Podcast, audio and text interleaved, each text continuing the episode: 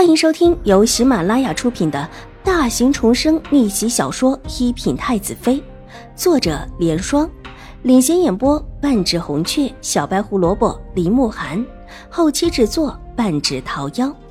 喜欢宫斗宅斗的你千万不要错过哟，赶紧订阅吧！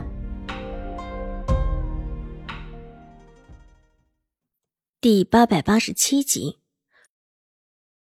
说完，对着大长公主行了一礼，然后又向着楚留心徐徐一礼，转身带着玉洁离开。这事说起来，其实也不是什么大事，就是本王在江州的时候，看到婉如表妹从墙后探出身来。顾祖母，本王还有事，下次跟您详说。楚留心张头看了看已经走出门的邵婉如，蓦地站起来，干笑道：“你还有什么事啊？”莫如说给姑祖母听听，正巧姑祖母现在没什么事情。大长公主笑嘻嘻的挽留，是一件很重要的事情，下次来陪姑祖母说话。见邵婉如已经没了人影，楚留心越发的急了起来，向着大长公主行礼之后，急匆匆的告退了出来。小刘子抱起了地上的一堆纸鸢，追在了后面。看着他匆匆离开，大长公主的脸上的笑容退了下去，眉头皱了皱，问一边的高嬷嬷：“ 你看看，是不是新王对卓卓有一番意思了？”老奴看着也像是。高嬷嬷的眉头也皱了起来，这是怎么看都不是一件好事。成王殿下和表小姐的亲事已经得到了太后娘娘和皇上的认同。新王殿下这个时候表现出这样的意思，对表小姐没好处。若是让皇上和太后娘娘知道，还不定认为表小姐勾搭了新王殿下。该找个机会跟明妃说一说此事了。相信明妃应当也不会喜欢新王跟卓卓在一起的。大长公主想了想道：“明妃一心想要找一个对楚留心有助力的媳妇。”卓卓虽然身靠新国公府，但也跟没靠一样，甚至可能比没靠还不如呢。至于自己位高则无权，以明妃的心性，自然不会认同卓卓。大长公主说的是，若是兴王自己退去才好。高嬷嬷连连点头。陈王和表小姐的亲事，不知道什么时候宣布。在正式宣布之前，表小姐名声不能亏。更不能传出和新王两个拉拉扯扯的事情，但这少年情动真的是那么容易拆散的吗？表妹，表妹！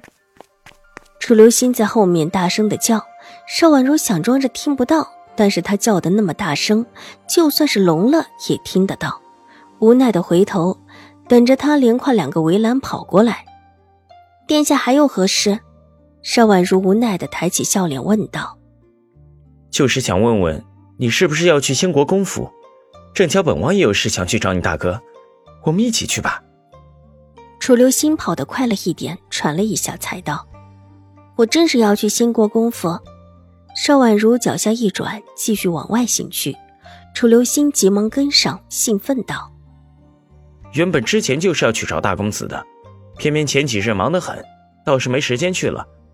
正巧今日遇上了婉如表妹。”那就一起去吧，殿下，之前可是跟着我的马车。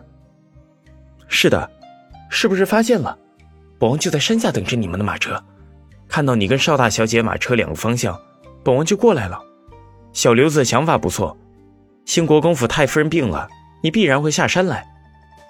楚留心得意的道：“果然，方才跟在后面的是楚留心。”邵婉如的心头一松，不是兴国公府的安排就好。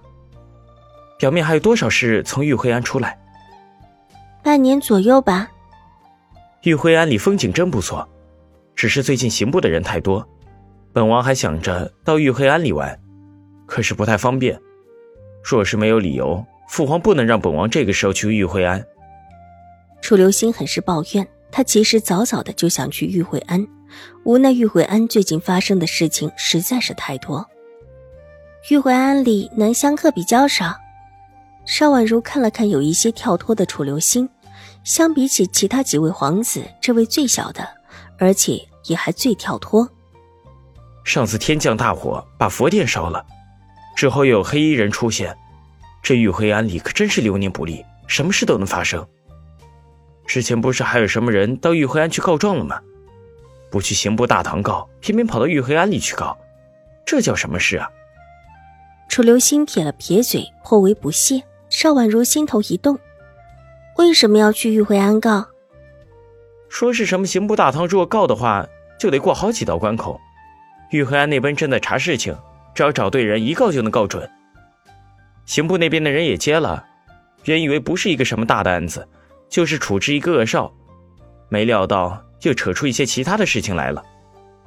什么事？邵婉如脚步不停的问。他们这会儿一路过来，已经快到停车处了。就是什么先皇的遗父子的事情，也真是搞笑。先皇就三哥这么一根独苗，这是打算又出一根了。楚留心的目光也落在了停车处，但是只看到邵婉如的马车，却没有看到自己，不由得回身去找小刘子。他方才跑得过快，把小刘子落在后头了。这时候正急赶慢赶的赶过来，转过一个门，总算是看到楚留心了。王爷，您错了，我们的马车没停在这里。不停在这里，停哪里去了？楚留心不满的道。邵婉如趁机向他告辞：“殿下，我们先行一步了。”说完，带着玉洁往自家马车上去。待得到了跟前，看到马车夫已是换了个人。本集播讲完毕，下集更精彩，千万不要错过哟。